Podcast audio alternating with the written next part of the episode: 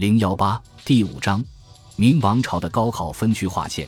说到朱元璋的统治，有一个名词不容回避：残暴。残暴的方式就是履行大案。历史学界很早就有洪武四大案之说。所谓四大案，即空印案、郭恒案、蓝玉案、胡惟庸案。简单的名词后面是千万颗人头落地。四大案中，空印案和郭恒案都是贪污腐败案。前者因官员使用盖有官印的空白文书，激起朱元璋震怒，前后株连数万人；后者因户部侍郎郭恒贪污官粮，再次兴起大狱，株连上万官员。蓝玉案和胡惟庸案都是谋反案，受牵连的大多是跟随朱元璋打天下的功臣，前后十余年，屠戮上万人，桩桩案件皆是血雨腥风。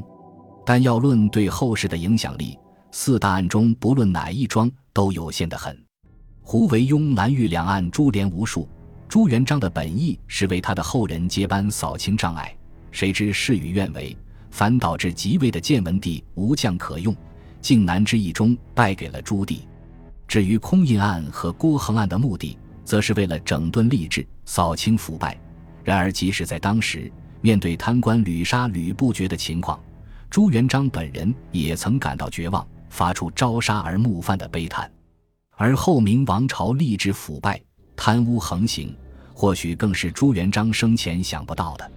然而，却有这样一桩案子，论株连人数和规模，皆无法与四大案相比，但案件产生的影响，却远比四大案深远，不但钟鸣一世，甚至波及今日。这就是发生在洪武三十年。公元一千三百九十七年的南北榜案。